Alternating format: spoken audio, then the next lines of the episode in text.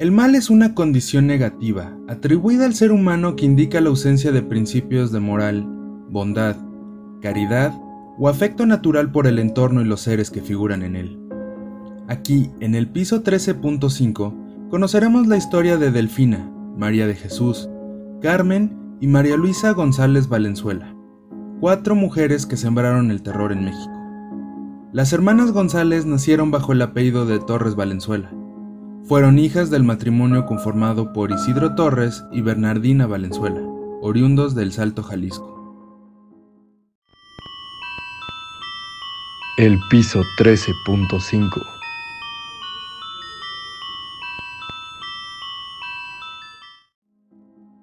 Su padre fue un policía que tenía el cargo de alguacil en el gobierno porfirista.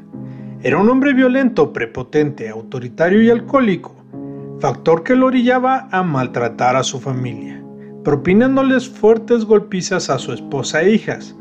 Se cuenta que desde pequeñas las obligaba a presenciar las torturas y ejecuciones de los presos. Por otra parte, la madre fue una fanática religiosa.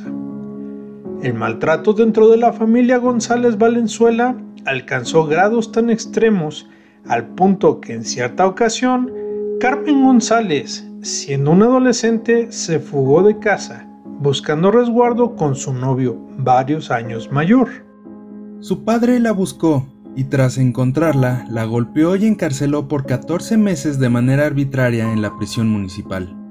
Más tarde, Isidro Torres se convirtió en prófugo de la justicia y la familia Torres Valenzuela se vio forzada a cambiar su apellido por el de González para evitar posibles represalias y poder huir del pueblo.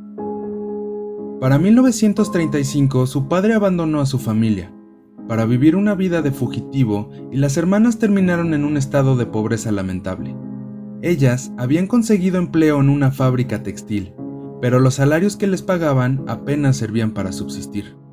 Para el momento de la muerte de los padres de las hermanas González, estos habían dejado una modesta herencia y con ese capital Delfina González abrió su primer burdel, ubicado en el Salto Jalisco. Este no duraría mucho, ya que una riña suscitada en el lugar llamó la atención de las autoridades, que cerraron el establecimiento. En 1954, Delfina mudó el establecimiento a Lagos de Moreno, Jalisco, durante las festividades de la feria anual celebrada en el pueblo. Para establecer el negocio, las mujeres contaron con el apoyo de varias autoridades corruptas, el propio alcalde dio los permisos para que el negocio operara como bar a cambio de favores sexuales. Las técnicas que usaban las hermanas para instalar los prostíbulos consistían primeramente en hacer amistad con las autoridades para estar protegidas. En muchas ocasiones se hicieron amantes y proporcionaron dinero a funcionarios locales para asegurar que su negocio no fuera cerrado. Manejaban prostíbulos en Jalisco y Guanajuato donde golpeaban y sometían a sus víctimas. A su vez, se vincularon con secuestradores en toda la República para conseguir a las mujeres que iban a prostituir. Ya instaladas en sus cabarets, las poquianchis, como eran conocidas las hermanas González Valenzuela, contrataban personas para buscar adolescentes entre 12 y 15 años de edad, para que por medio del engaño y extorsión las condujeran a sus negocios, donde una vez que entraban eran mantenidas en cautiverio. Una vez en el burdel, las mujeres eran violadas y golpeadas para someterlas psicológicamente. Inmediatamente eran puestas a trabajar. Para ello, las poquianchis les proporcionaban ropa y comida a precios arbitrarios, para así generar una deuda imposible de pagar. Cuando las mujeres rebasaban los 25 años de edad, eran asesinadas. Las mandaban con un verdugo que se encargaba de dejarlas sin comida y las golpeaba brutalmente casi hasta la muerte. Luego de esto, eran llevadas a otra propiedad donde las enterraban vivas. A otras mujeres las arrojaban desde una azotea para que murieran al caer. Las prostitutas más antiguas se convirtieron en cómplices de las poquianchis, funcionando como celadoras y participando en los homicidios. El hijo de Delfina, conocido como el Tepo, se encargaba de supervisar a las jóvenes, de controlar la seguridad y además le pagaba a las autoridades para que no les clausuraran el lugar. muchas de las mujeres llegaron a enfermar y morir. Si alguna de las prostitutas llegaba a quedar embarazada, se le practicaba un aborto. Además, también se asesinaron a los niños que llegaron a nacer. La otra hermana llamada Luisa tenía sus propios negocios de prostitución en Tamaulipas y les pedía a sus hermanas que le mandaran mercancía. Los burdeles generaban enormes ganancias, pero en 1962 las autoridades decidieron cerrar todos los burdeles.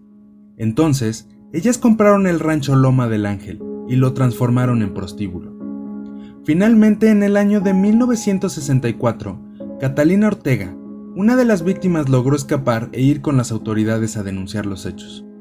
Tuvo la fortuna de que esos policías no pertenecían al grupo de cómplices de los Poquianchis. Decenas de policías llegaron al rancho y arrestaron a algunos de los responsables, pero también se encontraron con las jóvenes desnutridas, enfermas y torturadas, encerradas en el cuarto del verdugo. Después de ser capturadas por la policía por ser responsables de más de 100 asesinatos, las autoridades trasladaron a las Poquiachis a Irapuato para dictarles sentencia. Tiempo después encontraron otro negocio macabro, donde vendían la carne de las prostitutas asesinadas por kilo en un mercado. Estas macabras hermanas fueron sentenciadas a solo 40 años de prisión por el asesinato de 150 personas, entre ellas mujeres explotadas sexualmente recién nacidos y clientes. Años después, María de Jesús salió de la cárcel y desapareció sin dejar rastro. Carmen murió de cáncer dentro de la cárcel. Luisa fue arrestada en Tamaulipas, terminando recluida en un manicomio. Delfina murió en una dolorosa agonía después de que un albañil dejara caer una cubeta de mezcla sobre su cabeza por accidente.